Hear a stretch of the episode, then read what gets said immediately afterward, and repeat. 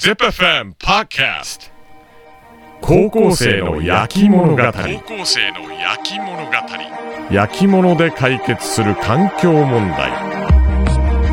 ZIPFM ナビゲーターのあずさです。ZIPFM ポッドキャスト高校生の焼き物語。焼き物で解決する環境問題このポッドキャストでは焼き物の町愛知県瀬戸市で焼き物文化も学んでいる瀬戸工科高校の学生さんが課題研究の授業を通して商品開発をするストーリーをお伝えしています。さて前回は学生のねみんなが集めてきてくれたカキ殻を釉薬にしたんだけどなかなかうまくいかずカキ殻をほぼ使い尽くしてしまった。そんなお話まででした。さあ続きお伺いしていきましょう。工芸デザイン科で教えてます木下です。よろしくお願いします。3年の宮坂です。お願いします。さくらちゃん先生牡蠣箱いっぱいもらってきたの全部使っちゃったって。いうところまでね、えー、前回お話をお伺いしました。でも先生あの去年の先輩たちがこのカキ殻釉薬も成功してい。て、はい、それを使えばいいと思って今回もね商品開発に臨んでるんですよね。でもどうしてうまくいかなかったはい。あの、調合は変えてなくって、うん、であの唯一変えたのは色味を出すための鉄分を加えただけなんですね。はい、なので、まあ、成功するはずですしあの実験でもうまくいったんですけれども、まあ、後々考えてみると去年の、えー、子たちは土が違ったんですね、うん、時期ではなくて陶器の土を使っていたのでもう少しあの吸水性があったのでうまくいったんではないかなと思います、はい、時期と陶器さくらちゃんどんな違いがあるんですか？陶器はえっと叩いた時はちょっと鈍い音がするんですけど時期は叩いた時に、えっと、高い音がする性質があって吸水性と透光性についても教えてください。面白い。えっと 陶器の方は透光性光が全然透けないんですけど磁気磁気の方は光が透ける透光性が高いっていう性質があります。先生採点の方は？80点ぐらいです。そう土がね、はい、変わったということで。はい。その違いが大きいんじゃないかなと思います。うんそうなんですねでも先生ほぼその牡蠣のね、はい、殻も使っちゃってどうしました？どう考えました？あのここだけの話というか、まあ、ポッドキャストで言っちゃうと、公開してしまうそういうのこそポッドキャストにお願いしたい。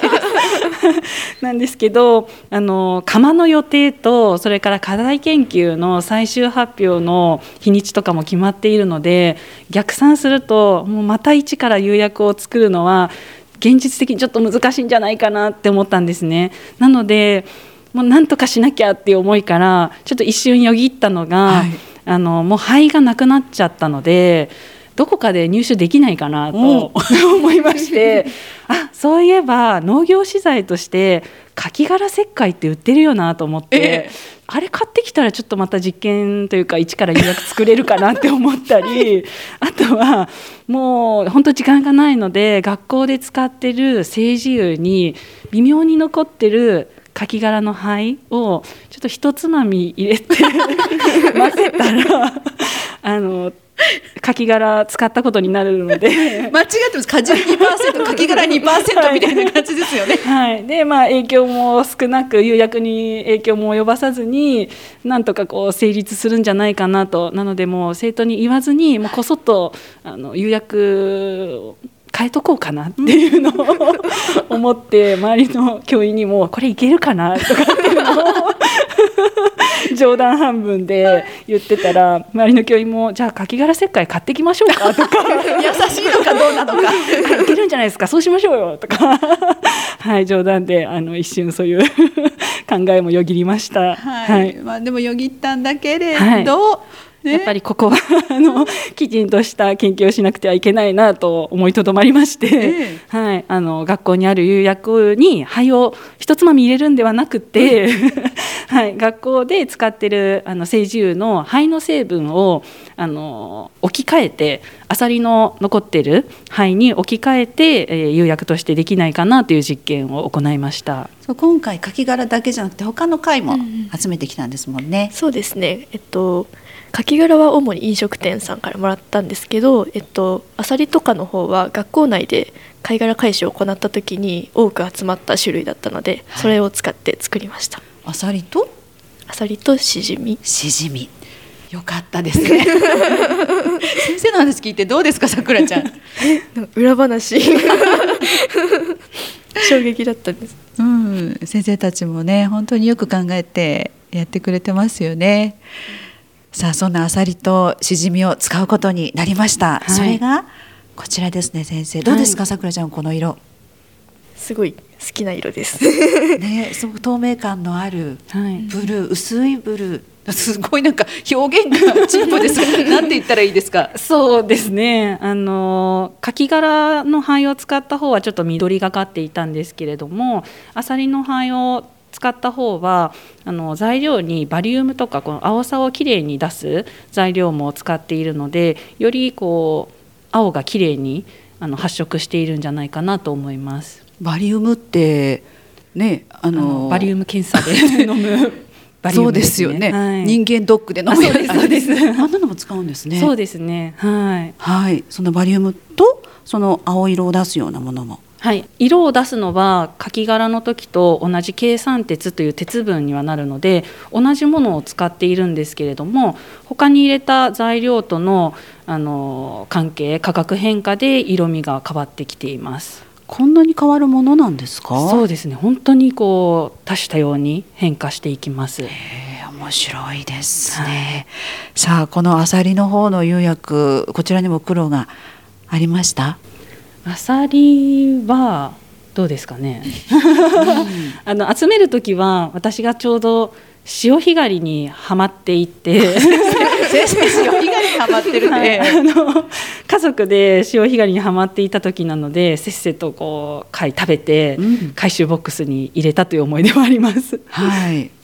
灰はどうですかね？水肥を頑張った、そうですね。ぐらいかな。水肥も一緒にやったんですけどそれもカキ殻と並行だったのでそんなアサリだけ苦労したっていうことはあんまりなかったです。はい、また出てきました。前回も出てきましたが水肥 水肥水肥って何でしたっけ？と水に溶け出すアルカリ成分を上水を捨てることでアルカリ成分をどんどん除いていくっていう作業です。はい、アクを取っていくっていうねそんな作業。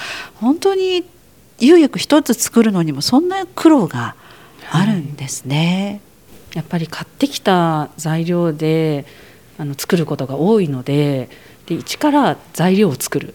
原材料を自分たちで作るっていうのもそうですしそもそもあの高校生たちが釉薬を調合するっていう経験がゼロだったので、はいはい、もういろんなところがこう手探りでやっていた状態です。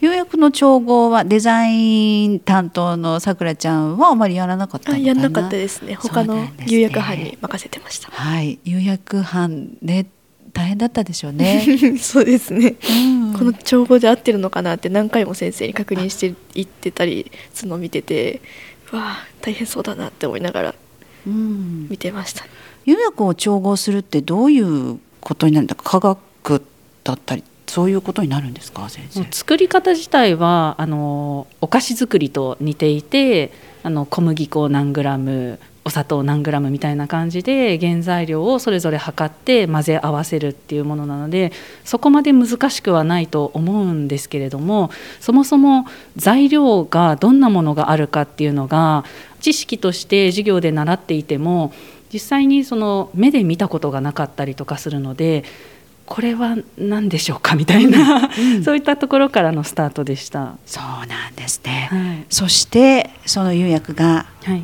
まあ、できまして、はい。でそれをもちろんこう色チェックしなきゃいけないわけですよね、はい。こんなふうにピースに色をのせて焼いていかなきゃいけない、はい。うん、これ塗る前もこういう色なんですか？塗る前は全然色が違ってまして、どちらかというと薄紫のような色をしています。はい透明感も透明感はありません。ありません、はい。それが焼くとその薄紫からこんな薄いブルーにそして透明感もはい。